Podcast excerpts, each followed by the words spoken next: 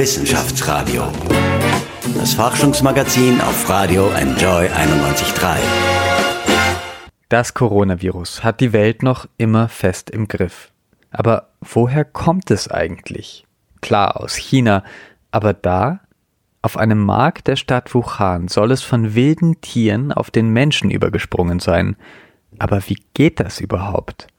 Und wie hilft es uns im Kampf gegen das Virus, wenn wir mehr über seine Überträger wissen? Willkommen im Wissenschaftsradio, mein Name ist Michel Mehle.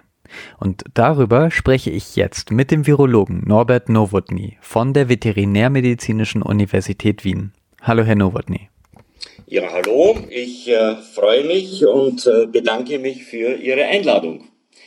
Also, ähm, ja, äh, dieses äh, neuartige Coronavirus äh, ist mit ziemlicher Sicherheit ähm, auf einem Lebendtiermarkt in Wuhan in China äh, von Tieren auf Menschen übergesprungen.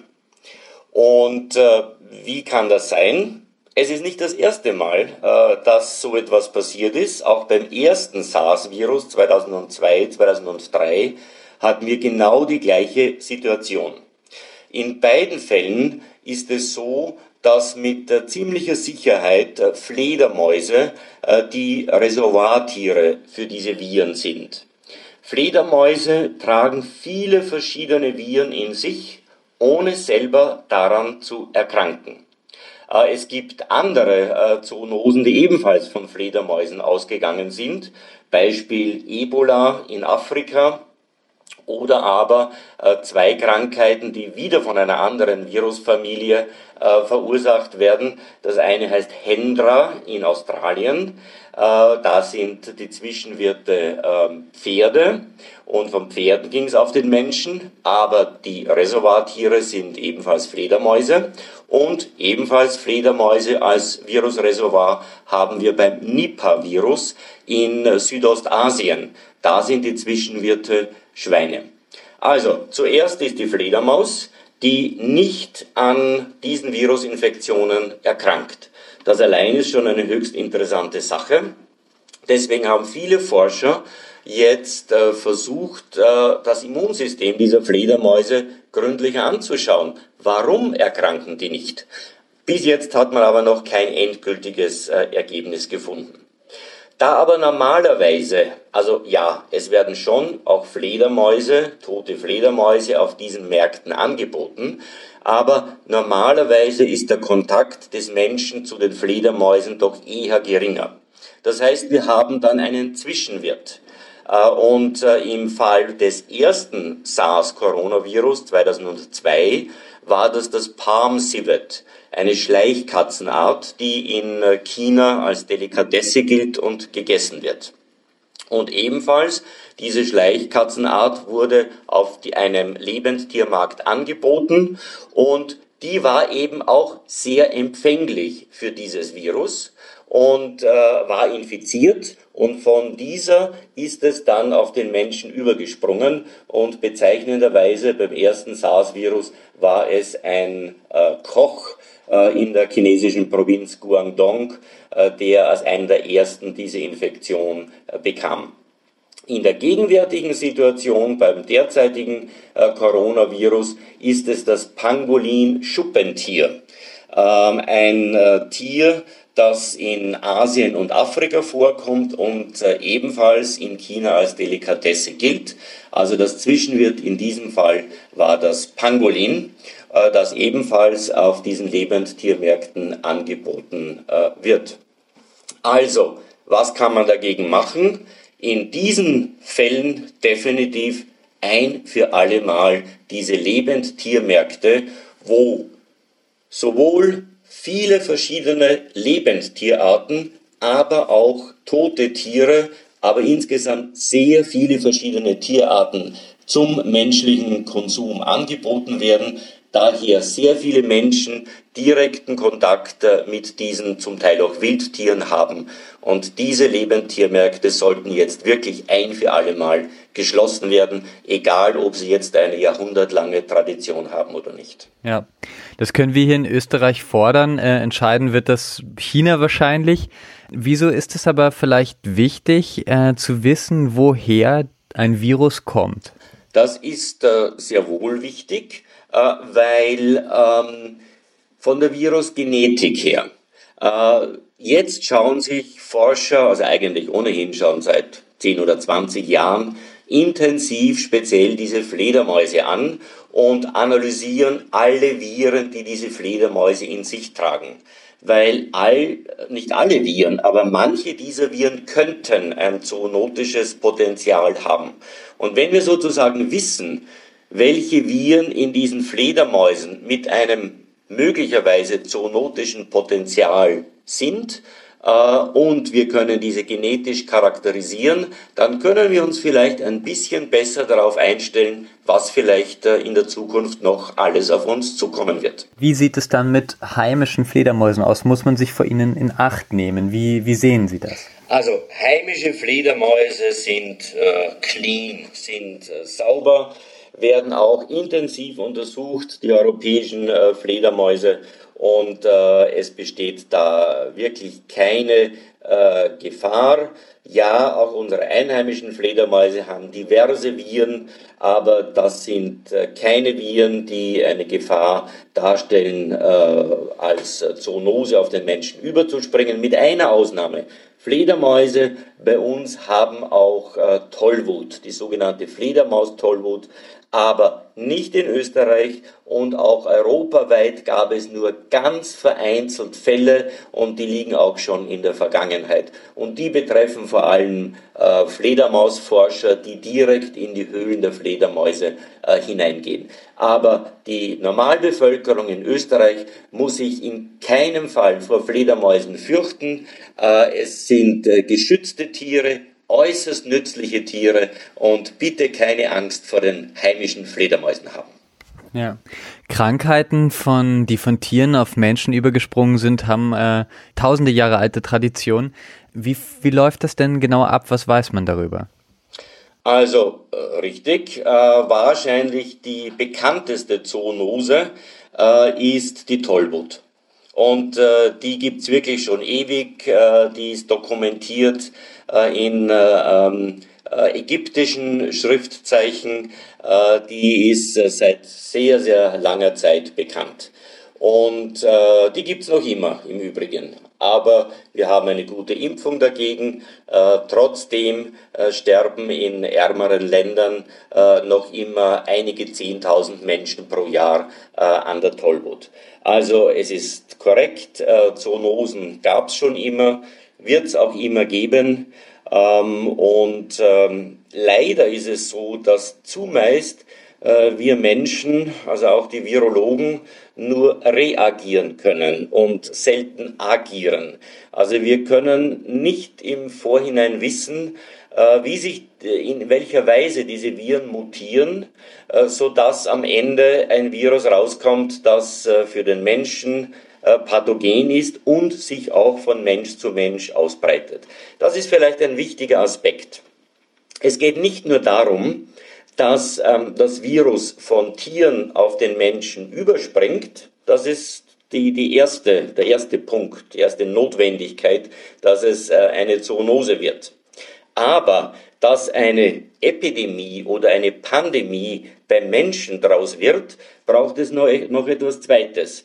Und das ist eine vernünftige, gute Übertragbarkeit von Mensch zu Mensch. Das sind im Wesentlichen zwei unabhängige Dinge, äh, die aber zum Beispiel im Fall des jetzigen äh, SARS-Coronavirus 2 der Fall sind. Beim, interessanterweise beim ersten SARS-Coronavirus im Übrigen, diese beiden Coronaviren sind genetisch 80 Prozent miteinander verwandt, also sind relativ nahe verwandt. Trotzdem haben sie eine Reihe unterschiedlicher Eigenschaften. Das erste Coronavirus 2002, 2003 ist nach eineinhalb Jahren verschwunden. Und das können wir definitiv bei dem jetzigen Coronavirus äh, nicht, also das wird nicht eintreten. Jetzt sind viele Besitzer von Haustieren gerade verunsichert. Kann mein Hund, kann meine Katze Corona kriegen? Wie sieht das aus? Äh, ja, ich äh, bekomme sehr, sehr viele diesbezügliche Anfragen. Äh, also bis jetzt haben wir, also Stand äh, jetzt, wo das Gespräch aufgenommen wird, 30. Äh, äh, März, wie viel haben wir? 8.45 Uhr. Wir haben 724.000 menschliche bestätigte Coronavirus-Fälle. Ja, 724.000.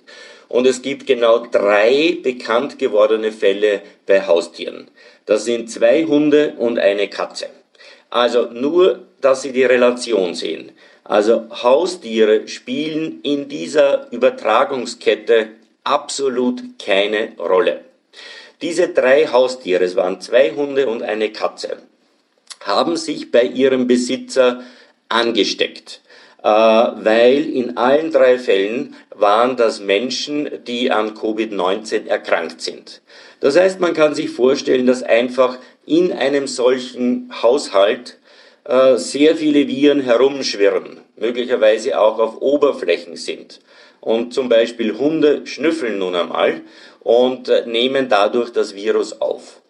Ich gehe davon aus, äh, dass äh, diese Tiere einfach die Viren aufgenommen haben und in vielen Fällen wird, oder in, in, in, wir wissen zumindest in einem Fall, weiß man schon ein bisschen mehr, bei einem Hund äh, war es einfach eine mechanische Aufnahme. Also das Virus ist auf die Hundenase gelangt und nachdem die Nachweismethoden extrem empfindlich sind, hat man das äh, ein paar Tage lang äh, in geringem Ausmaß nachgewiesen. Es kann aber schon auch sein, dass es Infektionen äh, gibt äh, durch dieses Coronavirus bei Tieren, aber extremst selten, was wir bisher wissen. Das ist jetzt diese berühmte Katze aus Belgien, die jetzt erst vor, glaube ich, zwei Tagen bekannt geworden ist. Die zeigte klinische Symptome. Die hatte also Atemweh, eine Atemwegserkrankung, äh, ähnlich wie, wie sie auch Menschen haben. Während die beiden Hunde hat, zeigten ja keinerlei Symptome. Ich gehe davon aus, dass Haustiere eine große Virusmenge abbekommen müssen, dass eine, eine Infektion äh, erfolgt. Aber wie gesagt, bisher ist das nur der Fall gewesen äh, bei Menschen in Haushalten, äh, wo die Menschen selber an äh, dieser Coronavirus-Infektion äh, erkrankt sind. Also in der Infektionskette scheinen Haustiere Gott sei Dank keine Rolle zu spielen. Wissenschaftsradio, das Forschungsmagazin der FH Wien der WKW. Willkommen zurück im Wissenschaftsradio. Norbert Nowotny ist Virologe an der Veterinärmedizinischen Universität Wien. Mit ihm spreche ich heute über die Übertragung Tier zu Mensch und was wir daraus lernen können. Hallo, Herr Nowotny. Hallo. Das neue Virus verlangt uns einiges ab. Gleichzeitig haben wir uns schnell an das neue Normal, sag ich einmal, gewöhnt. Äh, wie spannend ist das für Sie als Virologen? Naja, ich habe jetzt viel zu viel Arbeit und äh, irgendjemand äh, hat schon zu mir gesagt, später einmal wird man mal auf meine Publikationsliste schauen und sagen, ja, hallo, was war da los äh, im äh, Februar bis April oder Mai 2020? Kaum Publikationen. Äh, ah, das war ja die äh, Coronavirus-Infektion. Und genauso ist es. Also wir kommen derzeit äh, als Virologen zu wirklich nichts anderem als äh, Auskunft zu erteilen bezüglich dieser neuen Coronavirus-Infektion. Also ich wünsche mir auch den Normalzustand äh, so rasch als möglich wieder zurück. Schwingt natürlich vielleicht auch ein bisschen die Kritik mit, dass man als Wissenschaftler sehr viel veröffentlichen muss. Aber auf der anderen Seite gibt es ja sehr viele Menschen, bei denen ist genau das Gegenteil der Fall. Die sind in Kurzarbeit oder äh, arbeitslos in Österreich. Da müssen wir uns auf der einen Seite vom Virus isolieren, um das Gesundheitssystem aufrechtzuerhalten. Auf der anderen Seite müssen sich ja auch Menschen anstecken, denn nur durch die Herdenimmunität, das mit der Impfung, das wird noch lange dauern, können wir das Virus überhaupt langfristig ja in diesen Normalzustand zurückkehren. Wo verläuft denn der ideale Weg zwischen Viren und Isolieren? Also, Gott sei Dank äh, hat die österreichische Bundesregierung äh, rasch reagiert und äh, diese äh, Maßnahmen, die jeden treffen, äh, erlassen. Das war absolut notwendig und äh, wir sehen an anderen negativen Beispielen, wo das eben nicht rasch genug passiert ist, was dann im Laufe dieser Pandemie passiert. Beispiele, glaube ich, brauche ich nicht zu nennen, hören wir jeden Tag in den, in den Medien. Äh, Italien, Spanien, äh, die USA, Großbritannien wird äh, ähnlich treffen. Äh, Frankreich äh, ebenfalls. Äh, es wurde hier der Beginn der Epidemie im jeweiligen Land zu spät erkannt. Äh, und zu spät bedeutet auch manchmal schon eine Woche zu spät. Und zwei Wochen zu spät ist dann schon wirklich äh, fatal. In Österreich haben wir das Gott sei Dank rechtzeitig erkannt. Ich bin auch sehr froh, dass die ähm, Österreicherinnen und Österreicher die Maßnahmen trotzdem, wie Sie eben sagen, äh, Richtung Arbeitslosigkeit, Kurzarbeit etc. absolut gravierend sind. Trotzdem, sie tragen diese Maßnahmen mit und das ist absolut essentiell.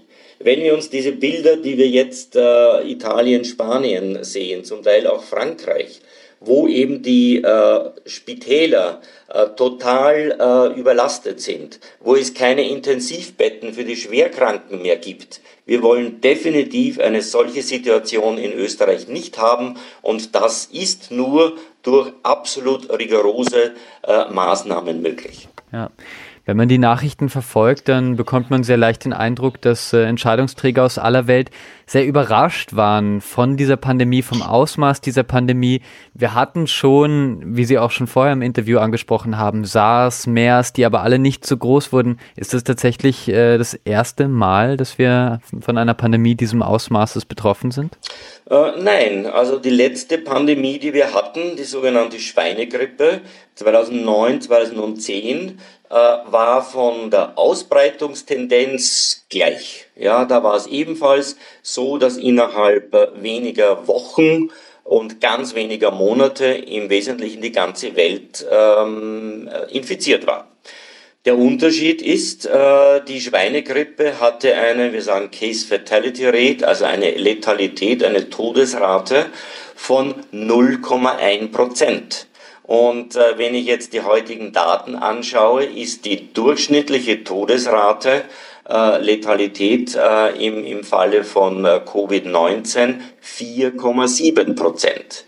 Und das ist der riesengroße Unterschied, äh, weswegen wir wirklich extrem jetzt aufpassen müssen, dass äh, das Gesundheitssystem nicht überfordert wird, dass wir auch zum Höhepunkt der Pandemie und der Höhepunkt wird äh, erst kommen. Also das wird noch äh, äh ich würde mal sagen, etwa drei Wochen dauern, ähm, bis wir den Höhepunkt sehen, dass auch zu diesem Zeitpunkt äh, Spitalsbetten zur Verfügung stehen und, und Intensivbetten zur Verfügung stehen, speziell für äh, jene Teile der Bevölkerung, äh, die als Risikogruppen gelten und dies sind ältere Menschen und äh, solche mit äh, Grundkrankheiten mit Vorerkrankungen. Auf der ganzen Welt wird jetzt natürlich auch geforscht nach einem Impfstoff, nach einem Medikament. Wie weit kann man vielleicht von veterinärmedizinischer Sicht auch äh, viel beitragen zur Bekämpfung oder zum ja, Erfahren des Virus? Ähm, also äh, ich trage als Virologe bei. Ich äh, hatte Professuren sowohl an der Human- als auch äh, Veterinärmedizin und äh, rein veterinärmedizinisch, glaube ich, können wir ähm, nichts Spezielles im Moment beitragen, außer dass wir froh sind, äh, dass äh, Tiere in der Infektionskette nun äh, keine Rolle mehr spielen. Also, aber als Virologe kann man äh, natürlich sehr viel dazu beitragen und äh, weil Sie Medikamente angesprochen haben, das, was jetzt alle machen, ist bestehende Medikamente die entweder bereits gegen Viren eingesetzt werden, gegen andere Viren, zum Beispiel andere RNA-Viren, ähm, dass man die auf ihre Wirksamkeit gegen das neue Coronavirus äh, testet. Äh, daneben eine der hauptklinischen Probleme äh, dieser Infektionskrankheit ist ja nicht eigentlich das Virus, sondern eine überschießende Immunreaktion auf die Virusinfektion. Und daher haben wir es mit einer massiven Entzündung, also einer massiven Lungenentzündung zu tun. Und es gilt, diese massive Entzündung äh, in den Griff zu bekommen. Und da gibt es wieder eine andere ähm, Gruppe von Medikamenten, die dafür eingesetzt werden kann. Also es wird jetzt international werden Medikamente, die schon am Markt sind, Antivirale und solche, die gegen äh, Entzündungen wirken, aber auch andere Medikamente wie eben Antimalaria-Medikamente, die bereits eine gewisse Wirksamkeit äh, beim ersten SARS-Virus gezeigt haben, dass die alleine und in verschiedenen Kombinationen an äh, Menschen mit Covid-19, an Erkrankten äh, getestet werden. Und ich bin da zuversichtlich, dass wir relativ bald, also ein, zwei, drei, vier Wochen, vielleicht äh, Erfolge sehen. Warum nimmt man vor allem Medikamente, die schon zugelassen wurden für andere Anwendungen? Ganz einfach, bei diesen Medikamenten kennt man schon äh, die Wirksamkeit, man kennt auch Nebenwirkungen, das heißt auch der ganze Zulassungsprozess äh, wurde ja schon einmal durchlaufen äh, und es bedeutet, dass wir dann eben eine äh, zusätzliche Zulassung für dieses Covid-19 zur Behandlung der Covid-19-Infektion bekommen. Das geht schneller. Neue Substanzen werden natürlich auch getestet, Impfstoffe werden natürlich auch getestet, aber bei beiden, sowohl Impfstoffen als auch neuen Substanzen, dauert es einfach länger, äh, bis äh, ein solches Medikament oder ein solcher Impfstoff zugelassen wird, weil man kennt ja noch nicht die Wirkung auf den menschlichen Organismus. Da können Nebenwirkungen auftreten, die vielleicht schlimmer sind als die Krankheit selber. Und das äh, gibt, das muss natürlich gründlich ähm, äh, getan werden. Und da gibt es staatliche und weltweite äh, Regulierungen, wie das zu erfolgen hat und das dauert dann einfach länger. Herr Nowotny, was glauben Sie? Äh, ab 14. April sollen die Maßnahmen in Österreich ja gelockert werden. Das ist das Ziel. Äh, sehen wir einmal, wie das dann aussehen wird. Genau. Wie lange wird uns äh, dann das Coronavirus noch beschäftigen? Also, äh, ich habe mich schon ein paar Mal aus dem Fenster gelehnt und Prognosen abgegeben. Äh, will mich nicht selber loben. Bis jetzt haben sie einigermaßen äh, gestimmt. Ich will mich aber nicht zu weit aus dem Fenster legen, sonst falle ich raus. Es ist ein neues Virus und äh, wir können noch nicht abschätzen, wie es weitergehen wird. Äh, aber wir haben äh, die Erfahrung von China. Wobei man schon sagen muss, in China waren die Menschen extrem diszipliniert. Und das müssen sie bei uns auch sein. Und in China war dann im Wesentlichen äh, die äh, Krankheit, zumindest vorläufig mal, in drei Monaten vorüber. Also meine, äh, ich glaube, es werden die Maßnahmen noch für weitere wahrscheinlich zwei Wochen verlängert werden.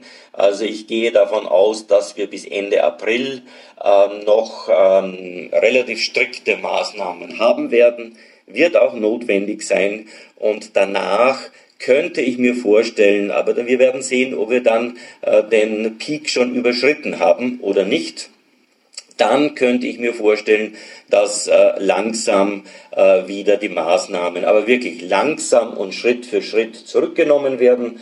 Ein Beispiel, bis dahin könnten auch Antikörpertests auf dem Markt sein und jene Menschen, die äh, subklinisch, also ohne klinische Symptome oder vielleicht auch mit geringen Symptomen äh, die Infektion durchgemacht haben, haben jetzt Antikörper, können in, den nächsten, in der nächsten Zeit nicht mehr äh, infiziert werden. Das heißt, man könnte dann solche Menschen äh, sofort wieder in den Arbeitsmarkt äh, integrieren und äh, langsam wieder dann zur Normalität zurückkehren. Hoffen wir, dass es bald der Fall ist. Vielen Dank, Norbert Nowotny von der Veterinärmedizinischen Universität für das Interview. Sehr gerne.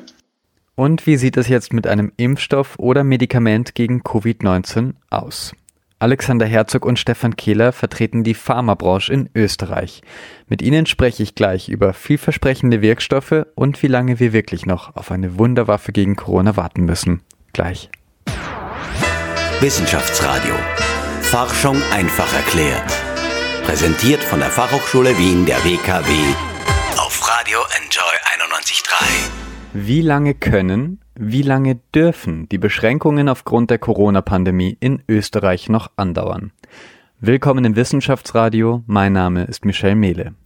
Ab 14. April sollen die Maßnahmen ja schrittweise zurückgezogen werden. So das Ziel, so Bundeskanzler Sebastian Kurz, aber erst wenn es eine Impfung oder ein Medikament gibt, wird die Normalität wieder so sein, wie wir das aus der Zeit vor der Krise kennen, so kurz. Nun, bei mir sind Alexander Herzog, der Generalsekretär des Verbands der pharmazeutischen Industrie in Österreich, kurz Pharmik, und Stefan Kehler, Vorsitzender des Standing Komitees Klinische Forschung der Pharmik. Hallo. Hallo, grüß Gott und danke für die Einladung. Guten Tag von meiner Seite und danke für die Einladung zum Gespräch. In der Pharmazie arbeitet man mit Hochdruck an einem Mittel gegen SARS-CoV-2. Wie lange dauert es, bis wir einen Impfstoff, bis wir ein Medikament gegen Corona haben? Also wenn wir einen Wirkstoff oder einen Impfstoff haben, muss man davon sprechen, ob er in der klinischen Prüfung schon angewendet wird, erfolgreich. Das heißt, dort haben die Patienten schon einen Nutzen oder dann später nach der Zulassung sozusagen zur Verfügung steht für den, für den breiteren Anwendungsbereich. Und das wird circa ungefähr ein Jahr dauern, so wie ich andere Experten sagen.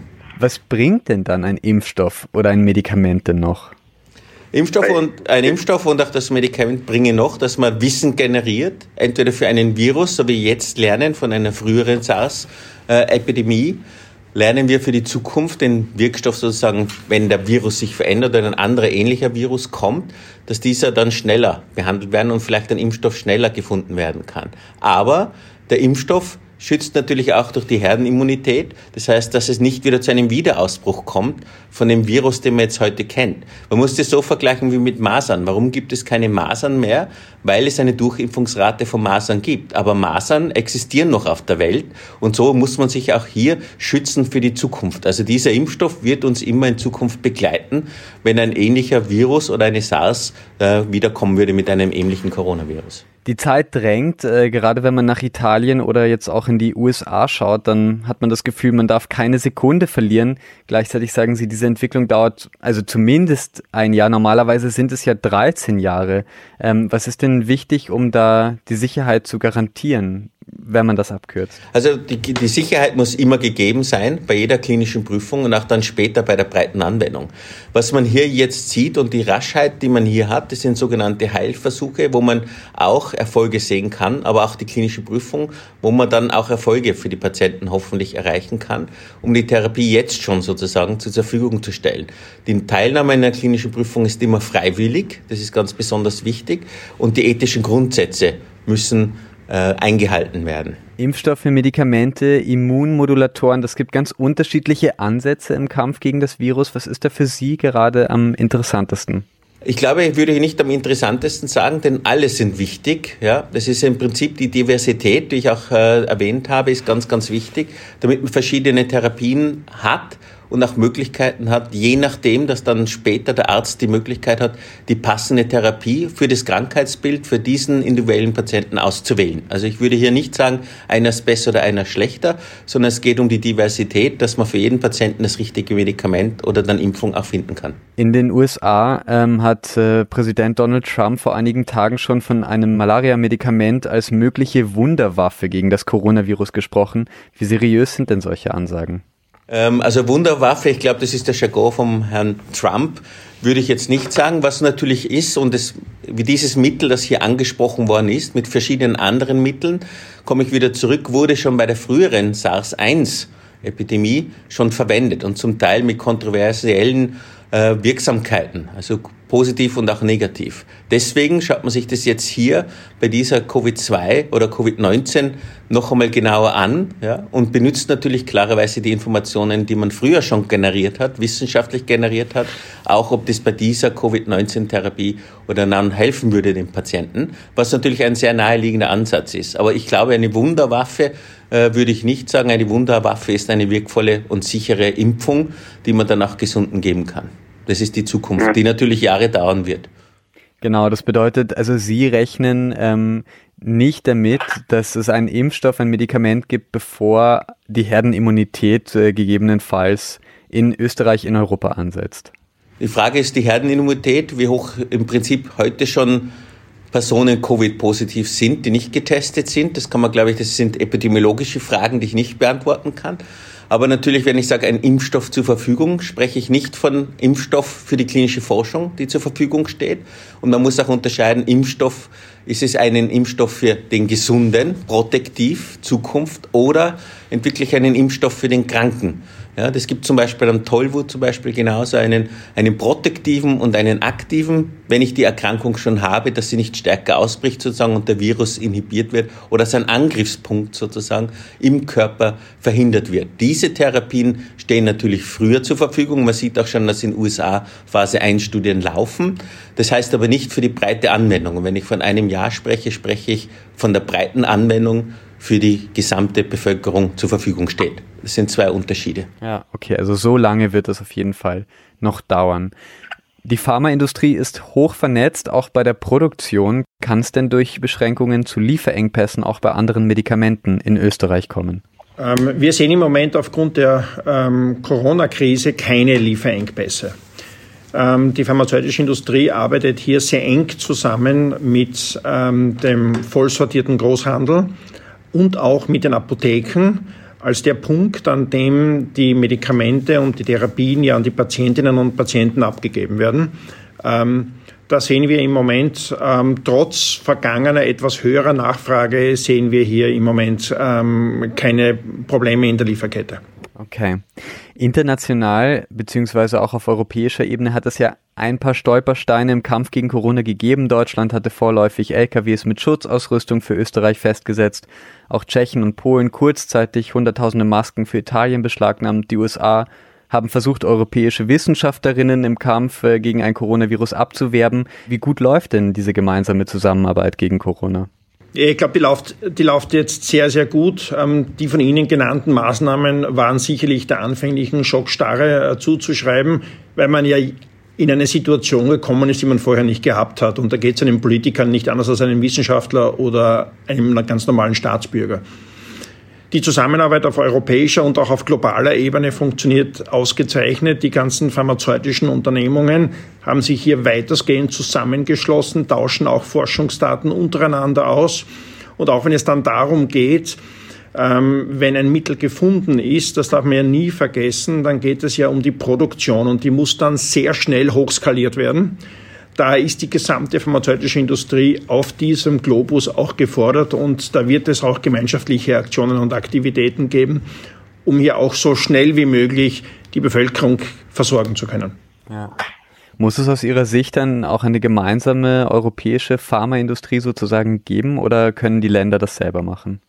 Es gibt ja schon eine gemeinsame europäische ähm, Initiativen. Es gibt sehr viele, die EMA als europäische Zulassungsbehörde, dort laufen da hier die Fäden zu, zusammen.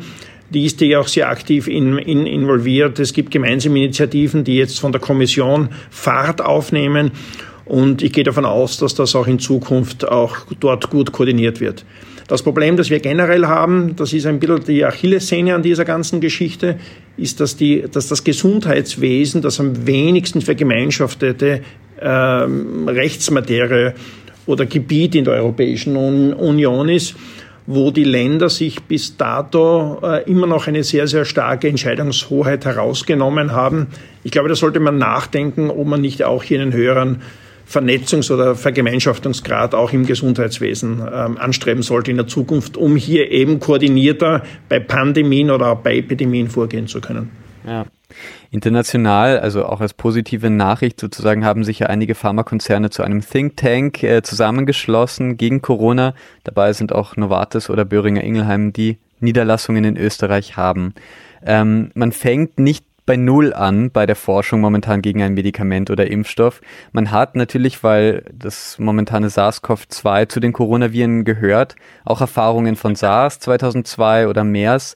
Wie kann man schon auf diesen Erkenntnissen, auf wissenschaftlichen Studien dahingehend aufbauen?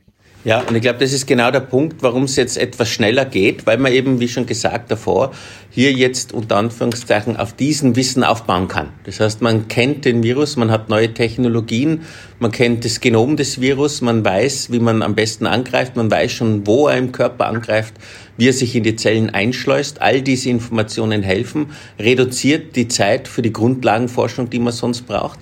Und man hat natürlich auch schon Medikamente, wie ich davor schon erwähnt habe, die bei SARS oder MERS eingesetzt worden sind, mehr oder weniger erfolgreich, die natürlich auch heute jetzt in dieser Situation äh, sehr vielversprechend sind und die natürlich dann die Verfügbarkeit beschleunigen. Um diese und nächste Krisen abzuwehren, was benötigen Sie, was benötigen denn Ihre Mitglieder für Österreich? Ähm, das, was wir für Österreich benötigen, ähm, ist, wir brauchen eine sehr, sehr aktive Standortpolitik. Wir sehen hier ähm, die, die ersten Schritte sind jetzt gemacht worden, indem seitens der Bundesregierung ein 23 Millionen Euro starkes Forschungspaket aufgelegt wurde. Das ist ein großartiger erster Schritt.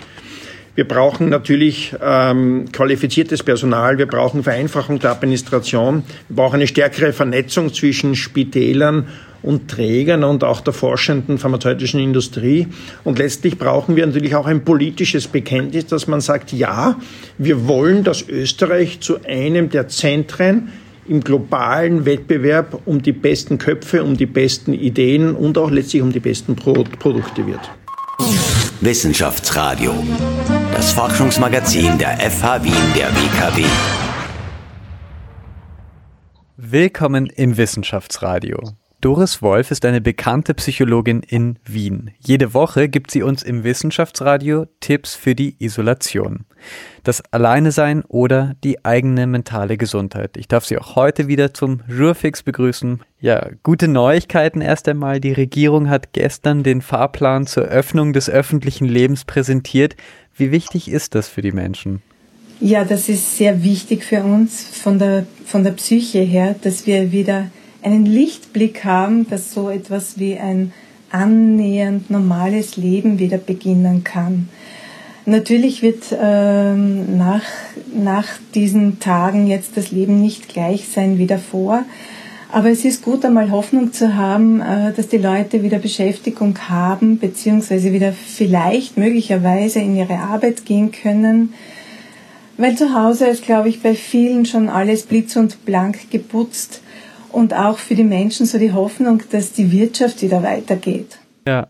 Einige Wochen sind es ja noch mit Beschränkungen und bis das Coronavirus tatsächlich nicht mehr gefährlich ist, da wissen wir alle nicht, wie lange das noch dauern wird. Viele Menschen kämpfen deshalb schon auch mit der Angst, krank zu werden oder mit der Angst um jemanden, den oder die einem nahe ist. Wie können wir denn mit dieser Situation umgehen am besten jetzt? Ja, wenn wir Angst haben, wir Menschen, dann schütten wir Stresshormone aus. Und Stresshormone, wenn wir die länger ausschütten, wirken auf eine nicht so gute Art und Weise auf unser körperliches Immunsystem. Das wissen wir aus Belegen aus der psychoneuroimmunologischen Forschung. Äh, die Psychoneuroimmunologie beschäftigt sich mit dem Zusammenwirken sowie den Wechselwirkungen zwischen der Psyche, dem Nervensystem, dem Immunsystem und dem Hormonsystem. Und ähm, wenn wir jetzt Angst haben, dann aktivieren wir unser Stresssystem im Körper.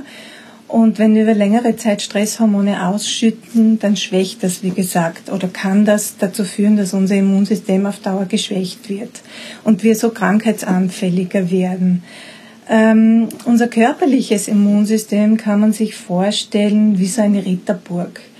Äh, der Körper ist wieder eine Burg mit einem Burggraben, mit einer Burgmauer, auf der ein Wächter sitzt.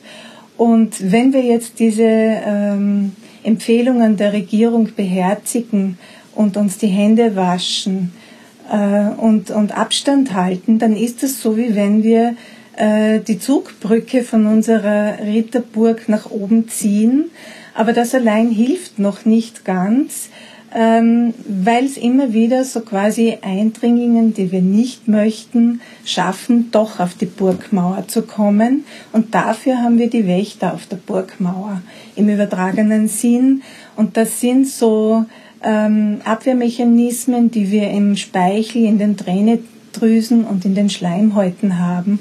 Ähm, eben das Immunglobulin A beispielsweise.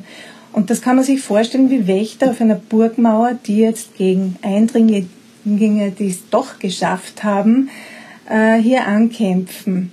Damit wir genügend Wächter äh, auf der Burg haben, die ähm, den Eindringlingen standhalten können, brauchen wir den Chef in der Burg, der dafür sorgen muss, dass genügend Wächter vorhanden sind.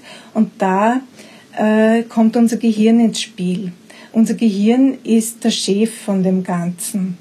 Ein Beispiel aus der psychoneuroimmunologischen Forschung wäre, dass wir Studien haben, äh, die gezeigt haben, wenn man sich gegen die Grippe impfen lässt, und zum Zeitpunkt der Grippeimpfung äh, sich relativ wohl fühlt und es einem gut geht, dass man dann viel, viel mehr äh, Abwehrkörper so quasi gegen die äh, Grippe bilden kann, als Menschen, die zum Zeitpunkt der Impfung gestresst sind.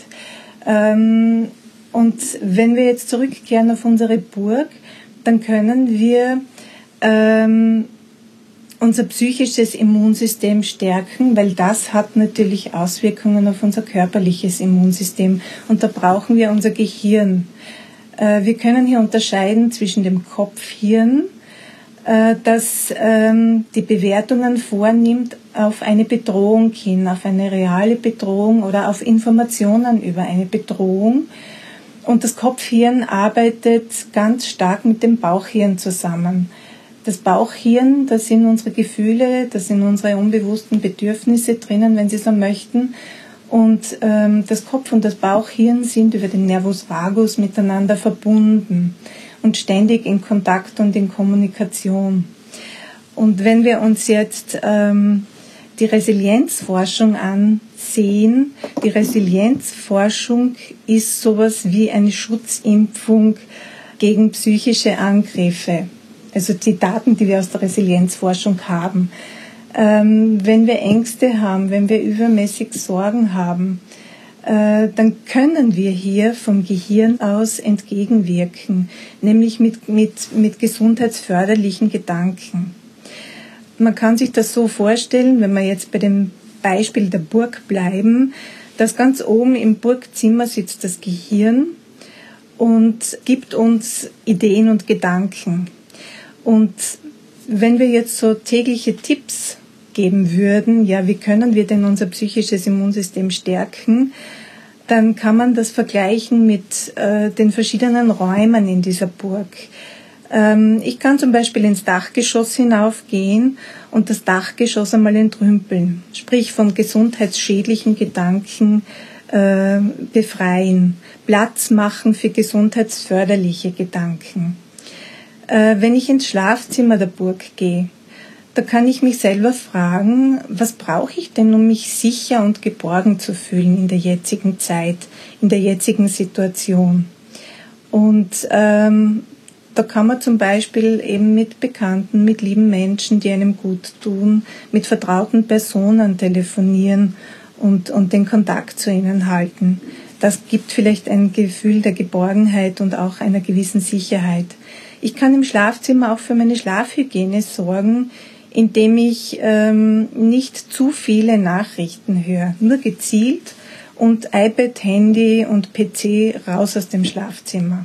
Ja, wenn ich in meiner Burg ins Wohnzimmer gehe, Lachen ist bekanntlich gesund. Ähm, ich kann in meinem inneren Wohnzimmer so quasi lustige Filme anschauen, humorvolle Filme. Ich kann angenehme Musik hören. Es gibt so Musik, die, die bezeichnet man so allgemein flapsig als Happy Songs. So Lieder, die gute Laune verbreiten. Und wenn ich jetzt in meiner Burg in mein Badezimmer gehe, dann kann ich hier äh, meine Gedanken und Worte waschen im Sinne, ich ziehe wertschätzende Gedanken und Worte aus meiner Waschmaschine heraus, und vermeide es, äh, andere zu beleidigen oder zu kränken. Wenn ich jetzt in die Gefühlsküche hineinschaue, dann kann ich, wenn wir Speisen zubereiten, dann würzen wir mit angenehm schmeckenden Gewürzen. Und so ist es auch mit den Gedanken und mit Gefühlen, dass ich in der Gefühlsküche schaue, Äh, welches sind angenehme Gefühle und wie kann ich die verstärkt so quasi in mir hervorholen, aus mir hervorholen. Eben indem ich über Ängste und Sorgen mit Menschen spreche, die mir nahestehen und vielleicht da zu Lösungen komme. Und wenn wir dann äh, in den inneren Fitnessraum gehen, da können wir uns weiterbilden, unser Gehirn trainieren. Es gibt sehr viele Online-Kurse momentan, die angeboten werden. Und vielleicht noch ganz wichtig für die körperliche und geistige Fitness ist Bewegung. Gehen Sie im Burghof so quasi in den Burggarten spazieren, in den Wald, in der Burg, wenn es dort Bäume gibt, spazieren, walken, laufen, Ausdauersportarten, weil wenn wir unser Dopamin so quasi aktivieren durch Bewegung, dann ist es wie eine Glücksdusche. Herzlichen Dank, Frau Wolf, für diese Tour durch die eigene Burg.